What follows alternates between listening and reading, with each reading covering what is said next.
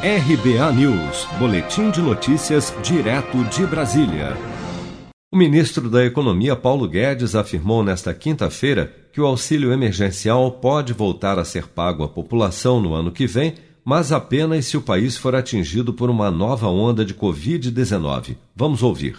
Então, a resposta hoje, se você perguntar assim, é, qual é o plano para o auxílio emergencial? Remoção gradual.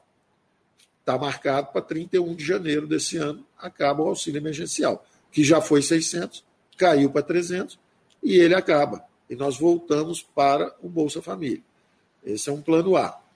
Ah, existe possibilidade é, de haver uma prorrogação do auxílio emergencial? Aí vamos para o outro extremo. É, se houver uma segunda onda de pandemia, não é uma possibilidade, é uma certeza. Nós vamos ter que reagir. Né? Mas não é o plano A, não é o que nós estamos pensando agora. Quanto à Renda Brasil, ou Bolsa Família, ou mesmo auxílio emergencial, existe uma possibilidade de prolongar um pouco, etc, etc. Tudo isso só será discutido após as eleições. Isso não pode ser discutido agora. O que a economia diz é o seguinte: o plano A é a retirada gradual dos estímulos, e o plano B é só se a pandemia vier.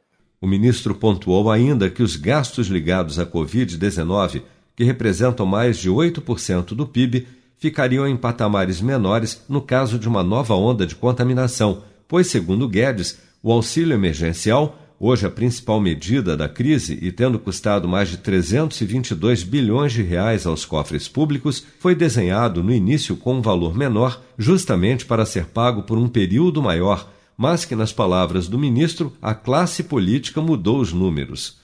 Aqui vale lembrar que, ao propor o auxílio, o governo planejava que o benefício fosse de 200 reais, mas ao receber a proposta, o Congresso impôs que fossem pagos 500 reais à população e, ao se ver sem saída, o presidente Bolsonaro acabou aumentando o valor para 600 reais com o objetivo de ficar com a paternidade do auxílio emergencial.